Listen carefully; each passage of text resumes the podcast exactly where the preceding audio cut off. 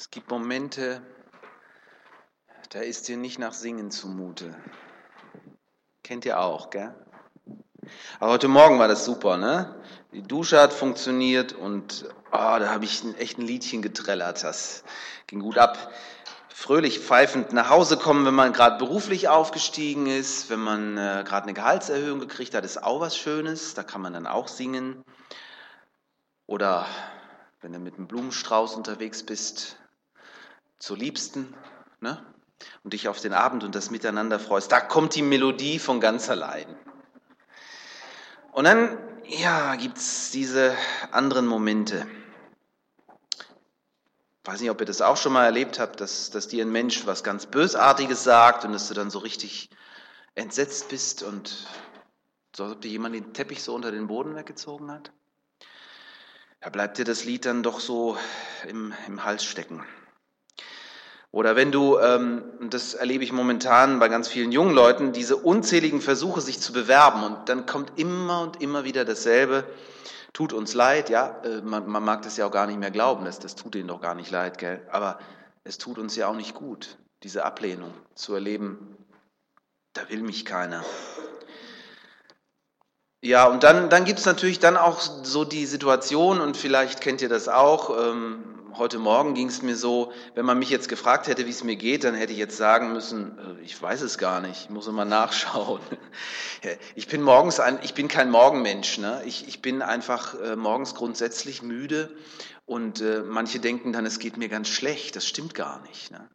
Aber ähm, mir ist das mal passiert, da wollte ein Pastor äh, im, im, Gottesdienst hat er mich gefragt, ähm, wie es mir geht und er, ich muss ganz furchtbar ausgesehen haben. Er hat gedacht, er, ich, ich bräuchte jetzt ein seelsorgliches Gespräch oder so. Ich habe gesagt, ich weiß nicht, ist alles okay eigentlich. ähm, manchmal auch das, ne? dass man dann denkt, eigentlich ist alles okay und trotzdem magst du einfach nicht singen. Ja, ich meine, es gibt Lebenssituationen, da hat jeder Verständnis dafür, dass, dass man das auch nicht mag, nicht kann, nicht will. Äh, manchmal mag man einfach die Tür hinter sich zumachen und allein sein, vor sich hin brüten. Ich finde, so eine Situation wird uns hier beschrieben in dem Text, den uns Lena gerade vorgelesen hat. Das ist keine Situation, wo man Lieder singt. Da sind diese beiden christlichen Missionare in die Stadt Philippi gekommen, Mazedonien, Paulus und Silas heißen die beiden. Und es ist das erste Mal, dass das Evangelium nach Europa kommt. Die beiden sind dem Ruf Gottes gefolgt. Sie haben das erste Mal europäischen Boden betreten. Und sie sind dort schon einige Wochen unterwegs. Eine kleine Gemeinde hat sich gegründet in Philippi. Und die befreiende Botschaft von Jesus Christus wird überall weitergesagt. Und dann dieser eine Moment und alles wendet sich. Da ist diese Frau auf dem Marktplatz die ähm, einen besonderen Geist hat und in die Zukunft schauen kann. Da passiert was Okkultes. Und Paulus sagt sich, das ist nicht okay. Und er lässt sich das eine Weile gefallen, aber irgendwann ist es so weit, dass er sagt, nein, im Namen Jesu, stopp. Ja, und dann ist es praktisch vorbei. Sie werden öffentlich geschlagen wenn es um Geld geht, ne, dann, dann kommen die Leute und, und schlagen dich. Das, das geht ganz schnell. Und Paulus und Silas erleben das so, weil ähm, diese Frau, diese Sklavin, die hat praktisch dafür gesorgt, dass ihre Besitzer natürlich durch ihre Wahrsagerei eine Menge Geld eingenommen hatten. Das ist jetzt plötzlich vorbei und Paulus und Silas sind schuld. Und dann sind sie im Gefängnis. Der Rücken brennt wie Feuer. Dazu kommt, dass ihre Füße in den Block geschlossen wurden, dass sie zu einer körperlichen Lage zwingt, Haltung zwingt, die auf Dauer doch sehr schmerzhaft ist. Und die Stunden einer Nacht, boah, die können sich echt endlos dehnen. Das ist so ähnlich wie wenn du Zahnschmerzen hast, so richtig fiese Zahnschmerzen und es hört gar nicht auf. Und du hoffst und betest, dass es irgendwann zu Ende ist. Und wir lesen, um Mitternacht beteten Paulus und Silas und lobsangen Gott. Ich, ich glaub's nicht aber es steht da. Mir sagte neulich jemand im Gespräch, also ich kann, ich kann im Gottesdienst diese Lobpreislieder nicht mitsingen. Ich fühle mich nicht so. Und weil ich nicht heucheln will, weil ich nicht so tun will, als ob, bin ich dann lieber still. Ich finde es nachdenkenswert und ähm, das hat mich wirklich so ans Nachdenken gebracht, weil ich meine, auf der einen Seite ist es ja auch wahr, ne? wir, wir wollen ja auch ehrlich sein, wir wollen ja nicht heucheln voreinander. Gell? Wir wollen ja nicht so tun, als ob die Welt in Ordnung ist, wenn es gerade gar nicht so ist. Und ähm, ich habe dann an eine interessante Stelle gedacht. Ähm, Jesus sagt an, äh, in Johannes 4, Vers 24, Gott ist Geist und die ihn anbeten, müssen ihn in der Wahrheit anbeten. Also es muss echt sein. Gell? Aber ihr habt schon gemerkt, glaube ich, ne? Bibelleser merken das immer gleich, da fehlt noch was. Ne? Wer Gott anbetet, muss ihn anbeten im, ja? im Geist und in der Wahrheit. Gell? Also da werden uns zwei ganz wichtige Wahrheiten gesagt, die, ähm, die, die uns, uns vielleicht manchmal auch so ein Spannungsfeld mit hineinnehmen. Wahrhaftigkeit ist natürlich das eine, das andere ist, dass Anbetung überhaupt nur funktioniert, wenn Gottes Geist anwesend ist, wenn Gottes Geist im Spiel ist, weil sonst bleibt Anbetung eine Einbahnstraße. Das ist das, was man manchmal auch so gehört, so, so hört, dass, dass Leute sagen, ja, meine Gebete gehen nur bis zur Decke und nicht weiter raus. Vielleicht kann man das so vergleichen. Anbetung geschieht durch den Heiligen Geist. Könnte man dann auch sagen, Menschen, die Gottes Geist nicht haben, können ihn gar nicht wirklich anbeten? Wäre jetzt eine sehr steile Behauptung. Ich lasse sie einfach mal so im Raum stehen. Wir greifen diesen Faden gleich noch einmal auf. Aber festhalten können wir, denke ich, das eine. Und das sagen uns ganz viele Texte in der Bibel. Das geht schon im Alten Testament los. Gott wünscht sich Anbetung. Gott hat das Recht auf Anbetung, weil er der Schöpfer ist und wir seine Geschöpfe. Und er wünscht sich, dass wir ihn anbeten. In Psalm 150, Vers 6 heißt es, alles, was Odem hat, lobe den Herrn. Alles, was Odem hat. Also ich denke, hier sind auch die Tiere mit gemeint. Gell? Alles, was atmet, soll Gott anbeten. Das führt uns zu einer spannenden Frage. Was, was ist denn Anbetung überhaupt? Wahrscheinlich ist Anbetung für jedes Geschöpf irgendwo was anderes. Anbetung ist einfach dieses besondere Leben und dieses Anerkennen von dem, dass, dass Gott uns das geschenkt hat. Ich habe keine Ahnung, ob Tiere das können, aber wir blicken da ja auch nicht rein. Ne? Aber von uns Menschen erwartet Gott mehr. Anbetung sieht so aus. Jesus wird gefragt, was ist denn das höchste Gebot? Und er sagt, zitiert auch aus dem Alten Testament, das heißt, es war für die Leute eigentlich nichts Neues, was Jesus sagt. Du sollst den Herrn, deinen Gott lieben mit deinem ganzen Herzen, mit deiner ganzen Seele und mit deinem ganzen Verstand. Matthäus 22, Vers 37. Das ist Anbetung, ganzheitlich. Wir können Gott, ja, wie, wie, wie können wir ihn anbeten? Gott lieben von ganzem Herzen, mit aller Kraft, mit dem ganzen Verstand. Wie können wir Gott unsere Liebe deutlich machen? Sicher auch dadurch, dass wir das tun, was er uns sagt, gell? dass wir so leben entsprechend. Weil ich meine, es ist, es ist schwierig, wir, wir, sehen Gott nicht. Wie, wie können wir mit Gott in einer Liebesbeziehung unterwegs sein? Jesus sagt ja auch in Johannes 14, Vers 15, wer mich liebt, der hält meine Gebote. Also es hat durchaus mit unserem Lebensstil etwas zu tun.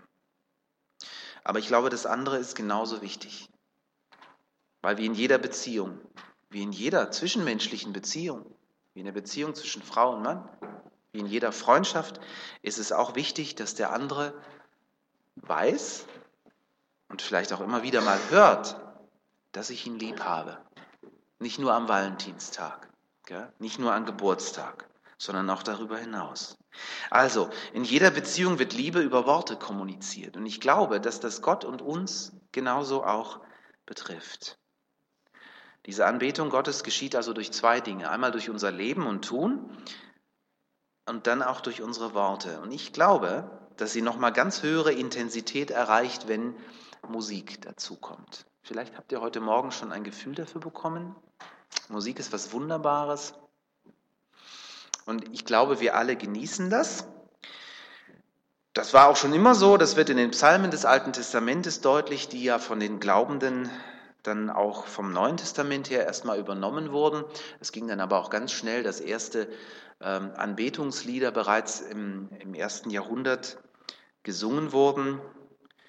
Man hat manchmal bei einzelnen Bibeltexten ähm, im Neuen Testament das Gefühl, dass es eigentlich Lieder sind. in den Briefen beispielsweise. Der Christus-Hymnos, Christus, der herabkommt zu uns auf die Erde und der sein Erlösungswerk vollbringt und der dann wieder in den Himmel hinaufgeht und vor dem sich alle Knie einmal beugen, aus dem Philipperbrief. Man sagt, wir haben es hier mit einem Fragment eines Lobpreisliedes der, ähm, des ersten Jahrhunderts zu tun. Wenn wir einmal unser Gesangbuch aufschlagen, dann merken wir, dass Menschen über die Jahrhunderte Gott mit Liedern angebetet haben, weil da finden wir eine Mischung aus Jung und Alt. Ich greife mal so ein paar Dinge heraus, um uns das nochmal so zu verdeutlichen. Eines unserer ältesten Anbetungslieder und ein wunderschönes dazu ist das Lied Großer Gott, wir loben dich.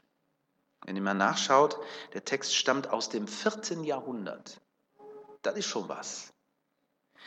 Dann haben wir eines der, der neueren Lieder, ähm, auch eins meiner Lieblingslieder, Mein Jesus, mein Retter. Keiner ist wie du. Kennt ihr, ja? Ähm, das ist aus dem Jahr 1993, aber ich muss ja sagen, für viele junge Leute ist das ja auch schon wieder uralt. Gell? Ihr singt ja zum Teil schon ganz andere Lieder. Das geht auch so schnell. Das ist auch normal. Jede Generation hat ihre Lieblingslieder und das ist auch gut so. Wir müssen an dieser Stelle immer nur aufpassen, dass wir, dass wir die Dinge nicht, ähm, dass wir da nicht so einen frommen Mantel drum hängen und sagen, diese Lieder sind geistlicher als andere, weil das ist nicht wahr.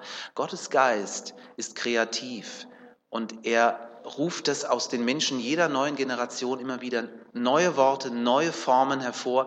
Und deswegen ist Gemeinde, die mit mehreren Generationen unterwegs ist und sein will, und das wollen wir doch, hier auch aufgefordert, einfach aufeinander zuzugehen ähm, auch Neues zu lernen, beziehungsweise auch die alten Dinge anzunehmen und den Schatz, der uns sich da anbietet, zu entdecken.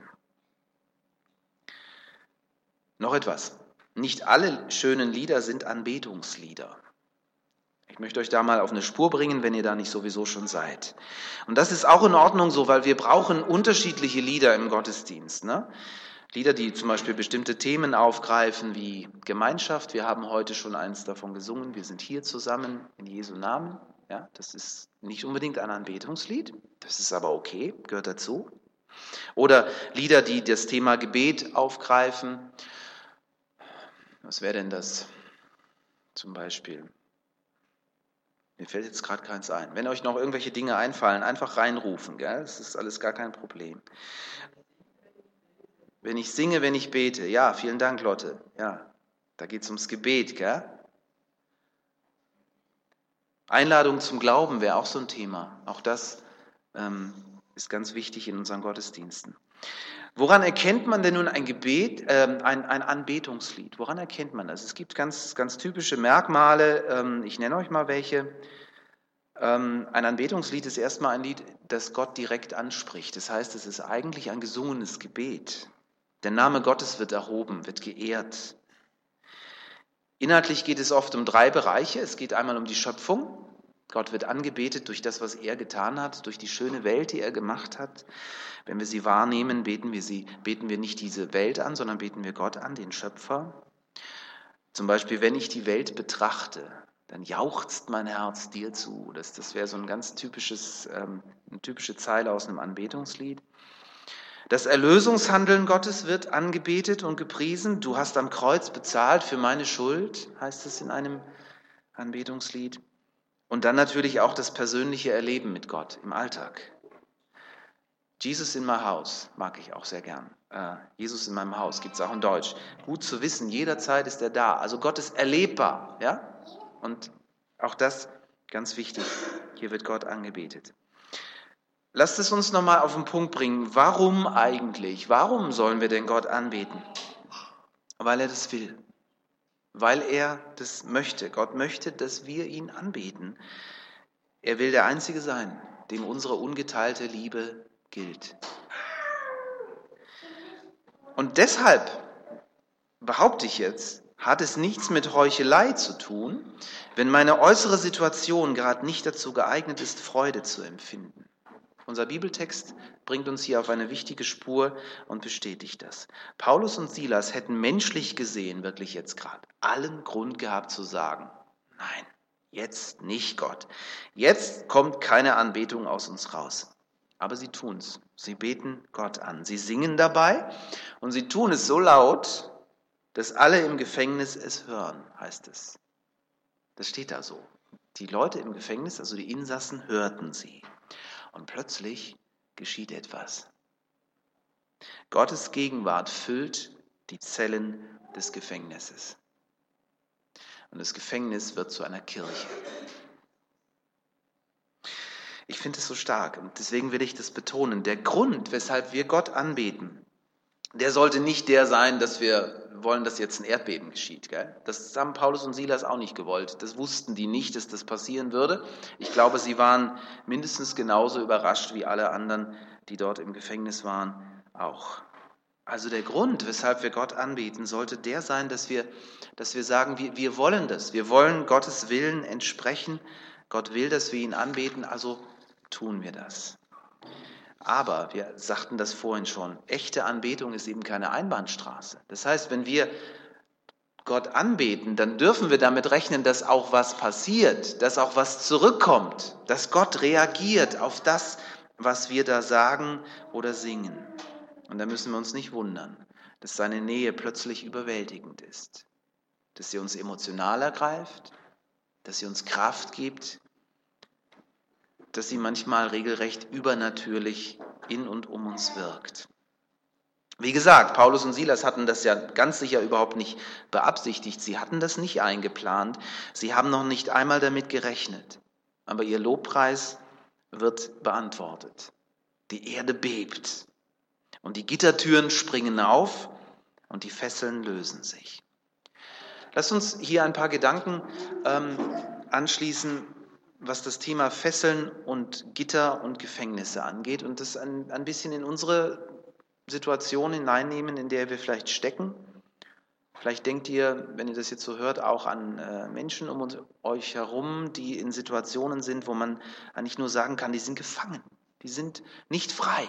Da gibt es so viele Situationen. Manchmal merken wir das auch gar nicht, dass wir eigentlich gebunden sind von Dingen. Ich gebe mal so ein paar Beispiele. Gibt ganz verschiedene Arten von Fesseln. Viele sitzen im Gefängnis der Sorgen. Das ist ein ganz fieser Knast, weil da kommst du nicht wirklich raus. Das ist, äh, du kommst aus einer Tür in die nächste. Das ist wie so ein Kreislauf. Und das hört nicht wieder auf. Und manche von euch haben ihre Sorgen vielleicht auch gerade mitgebracht. Das heißt, ihr seid in so einem unsichtbaren Gefängnis fest. Gell? Ähm, es beginnt mit so einer ich, ich mache jetzt nochmal so, so ein ganz plattes Beispiel. Ne? Das, das, beginnt mit so einem Gedanken. Du willst eigentlich, willst du dich konzentrieren, willst was mitnehmen von Gottes Wort, von der Predigt. Und auf einmal fällt dir ein, habe ich, hab, hab ich den Herd jetzt ausgemacht? Boah. Und dann kann dich das den ganzen Gottesdienst lang beschäftigen. Und hinterher denkst du, wäre ich mal aufgestanden und gegangen, da hätte ich mehr von gehabt, als wenn ich jetzt, ja. Ist ein plattes Beispiel, aber Sorgen lähmen, fesseln, halten fest. Wie kommen wir da raus? Zweifel ist auch so ein Gefängnis. Glaubenszweifel können uns ganz schön runterziehen. Und dann Selbstmitleid ist, ist auch ganz, ganz gemein. Manche verrotten da drin. Die Füße von manchen sind im Block der Unversöhnlichkeit fest eingebunden, sodass sie sich nicht auf den Weg machen können, um ihrem Nächsten zu sagen, ich, ich vergebe dir, ich will wieder mit dir zusammen sein. Lobpreis bewirkt etwas, es befreit. Es kann Gott nicht herbeizaubern in dem Sinne, also es ist nichts Magisches oder so. Ich sage immer, Gott ist ja sowieso da. Wenn, dann bewirkt der Lobpreis, dass ich seiner Gegenwart bewusst werde. Oft geht es uns mit Gott wie mit der Sonne. Ich meine, die ist auch immer da, ne? die scheint den ganzen Tag, aber wir sehen sie oft nicht, weil es vielleicht gerade neblig ist oder weil es regnet oder so. Machen Wolken dir den Himmel trübe. Kennt das noch jemand? Ein altes Lied, gibt es, glaube ich, leider nicht mehr in unserem Liederbuch. Ich sehe niemand nicken. Machen Wolken dir den Himmel trübe, sage es Jesu. Das ist so ein altes Heilslied. Lobpreis ist wie so ein Wind, der die Fenster unserer Seele putzt, sodass wir wieder einen klaren Blick nach draußen machen können. Wisst ihr, ich glaube, dass wir, dass wir viel beten. Ich glaube das. Ich erlebe das. Glaube, wir danken Gott für viele Dinge, wir bitten ihn um viele Dinge, wir machen auch Fürbitte denken, nicht nur an uns, das machen wir alles richtig. Aber ich habe den Eindruck, dass wir gar nicht mehr so richtig wissen, wie Anbetung eigentlich funktioniert. Wir finden keine Worte, wenn es darum geht, Gott zu sagen, ich habe dich lieb. Oder? Wie gut, dass es Worte gibt in den Psalmen, in den Liedern, die wir singen. Wenn es in einer zwischenmenschlichen Beziehung wichtig ist, dass sich beide Partner ihre Liebe mit Worten sagen, dann will Gott mit seinen geliebten Kindern das genauso tun. Er will mit uns reden. Und reden heißt keine Einbahnstraße. Das heißt, er will hören, wie es uns geht. Er will hören, dass wir ihn lieb haben. Und er will uns genauso sagen, dass wir seine geliebten Kinder sind. Unterschätzen wir also nicht die Kraft, die aus der Anbetung kommt. Sie trägt dazu bei, dass unsere Beziehung zu Gott vertieft wird und dass das Feuer der Leidenschaft wieder neue Nahrung bekommt. Darüber hinaus hat Lobpreis und Anbetung auch eine therapeutische Wirkung. Jemand hat einmal gesagt, es müssten viel weniger Menschen zur Seelsorge kommen, wenn sie regelmäßig Anbetung praktizieren würden. Ich glaube, dass das stimmt. Man kann das auch im Auto machen, ne? also einfach eine, Lobpreis-CD rein und du, du kommst deiner Arbeitsstelle ganz anders an, als du losgefahren bist. Gott anbeten befreit von Sorgen, von Ängsten, von, ja, auch von Süchten. Auch hier erlebe ich immer wieder, dass, dass Menschen sagen, dass, dass sie diese befreiende Wirkung finden und die Kraft finden, über ihren Schatten zu springen und Nein zu sagen zu dem, was sie eigentlich bindet und zerstört. Gott anzubeten eröffnet uns neue Perspektiven, macht uns Mut, Dinge wieder anzupacken, die in unserem Leben liegen geblieben sind. Ein letzter Gedanke, der hier im, im, Text auch noch aufleuchtet und den ich auch noch mal kurz vertiefen möchte. Wer, wer will, kann das auch äh, gerne zu Hause noch mal nachlesen. Das schließt sich nämlich hier jetzt an. Wir haben ja nur so weit gelesen, wie äh, das, das praktisch die Fesseln, die springen auf, die Türen sind offen. Ähm, nach diesem Erdbeben. Und was passiert dann? Paulus und Silas haben Gott im Gefängnis angebetet. Sie haben es laut getan. Als sie zu singen anfangen, verändert sich die Atmosphäre. Die Menschen hören zu, heißt es hier. Das will ich ganz aufmerksam lesen, weil ich glaube, dass hier noch etwas Wichtiges zu entdecken ist. Die Menschen hören oft weg, finde ich, wenn wir anfangen, über unseren Glauben zu reden. Aber wenn wir Gott anbeten, passiert vielleicht mehr als das. Vielleicht sollten wir darüber noch mal ganz neu nachdenken. Ich war mal auf einem, äh, auf einem christlichen Konzert, hinterher hörte ich Leute reden und sagen, hier war irgendwie eine besondere Atmosphäre, so als ob, als ob irgendwie Gott im Raum war. Ja? Sollten wir nicht unterschätzen, glaube ich. Die Menschen hören zu, heißt es hier. Ich meine, die Menschen dort in Philippi, die hatten noch nie das Evangelium gehört. Die kannten nicht die Vergebung ihrer Schuld durch Jesus. Für die war das auch was Neues. Und sie hatten offensichtlich nicht den Heiligen Geist, von dem wir gesagt haben, dass er ein Zeichen der Kindschaft Gottes ist. Aber als Paulus und Silas Gott anbeten, da spüren sie etwas von diesem Geist. Und es lässt sie still werden und es lässt sie hinhören. Vielleicht hat Lobpreis eine viel stärkere missionarische Funktion, als wir manchmal so denken. Menschen, die kommen und die auf der Suche sind und die Jesus nicht kennen, können Gott an, vielleicht nicht anbeten in dem Sinne, weil ihnen der Heilige Geist fehlt. Ich weiß es nicht, ob man das theologisch so sagen kann. Ich glaube auch, dass Gott die Dinge nicht so in Schubladen einteilt und sagen kann und, und sagt, du bist mir jetzt ganz besonders nah und du bist ganz weit weg, weil ich glaube, Gottes Liebe meint uns alle. Und Gott ist uns viel näher, als wir manchmal denken. Aber Gottes Geist erleben und ihn dann im Geist und in der Wahrheit anbeten, das zu spüren, da vielleicht sogar mit einzustimmen, das kann etwas bewegen. Weil ich glaube, dass jeder Mensch innerlich Hunger hat nach spirituellen Dingen, weil uns das Materielle hier einfach nicht satt macht. Und das kann ganz viel Sehnsucht auslösen, wenn, wenn Menschen erleben, hier hier passiert etwas, das man mit Worten nicht beschreiben kann. Und es kann dazu führen, dass sie sich dann auf die Suche nach Gott machen. Kann sie dazu bringen, dass sie eine wichtige Frage stellen, nämlich wie kann ich gerettet werden? Wenn man den Text weiter liest, dann stellt diese Frage der Gefängniswärter. Der hat nämlich zunächst ganz große Angst, dass die Gefangenen alle abhauen, weil das würde ihnen das Leben kosten. Und dann stellt er Paulus und Silas diese Frage, nachdem der gesagt hat, hey, wir sind alle noch hier, wir laufen nicht weg. Wie kann ich gerettet werden? Eine wichtige Frage und sie wird beantwortet. Glaube an den Herrn Jesus, so wirst du oder so bist du schon gerettet. Ja, und noch dort im Gefängnis nimmt der Aufseher Jesus Christus als seinen persönlichen Herrn und Heiland an. Er wird Christ. Er lässt sich in derselben Nacht noch taufen. Und auch wenn Lukas das nicht ausdrücklich sagt, so gehe ich davon aus, dass dieser Mann mit seiner Familie von diesem Tag an zur Gemeinde gehörte, die dort in Philippi entstand und wuchs. Es war eine besondere Gemeinde, mit diesem Gedanken schließe ich. Paulus ähm, schreibt einen Brief an diese Gemeinde ein paar Jahre später. In Philippa 1, Vers 3 schreibt er, jedes Mal, wenn ich an euch denke, danke ich meinem Gott. Also er war in besonderer Weise mit dieser Gemeinde auch verbunden, die ersten europäischen Gemeinde. Es war eine Gemeinde, die Paulus anderen Gemeinden gegenüber als Vorbild erwählt, äh, erwähnt, zum Beispiel, weil sie bereit war, von ihren materiellen Gaben abzugeben, auch an andere.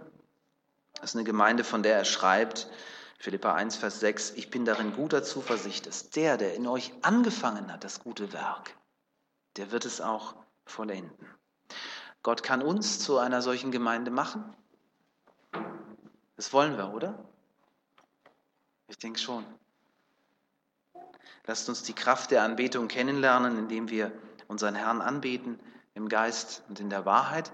Ich freue mich, dass wir gleich einen Lobpreisteil haben, wo wir das einfach miteinander ganz frei und offen tun können, in der Form, wie, wie ihr das gerne möchtet. Ihr könnt gleich dazu aufstehen, ihr könnt ähm, die Arme heben oder falt, die Hände falten, ganz so, wie, wie ihr wollt, wie ihr euch einfach wohlfühlt dabei und einfach ein Stück erleben, was passiert, wenn wir Gott anbeten. Ich spreche vorher noch ein Gebet und bitte euch dazu aufzustehen. Vater, guter Gott, wir dürfen deine Geschöpfe sein und dürfen ganz individuell erleben, wie das ist, wenn, wenn wir zu dir kommen und wenn wir sagen, du bist großartig, ich habe dich lieb. Ich will dich kennenlernen. Ich will bei dir sein, in deiner Nähe sein. Danke für dein Wort. Danke für die Psalmen, in denen wir das praktizieren dürfen. Und danke für die Lieder, alt und neu, in denen wir erleben können, du bist wirklich da. Du berührst uns mit deinem Geist. Du öffnest die Gefängnisse und du machst uns zu Menschen, die mit dir zusammen unterwegs sein dürfen. Du gibst uns die Kraft, die wir zum Leben brauchen. Wir wollen es erleben und wir ja, wir, wir halten uns dir jetzt hin, auch wenn wir jetzt mit diesen Liedern dich anbeten. Amen.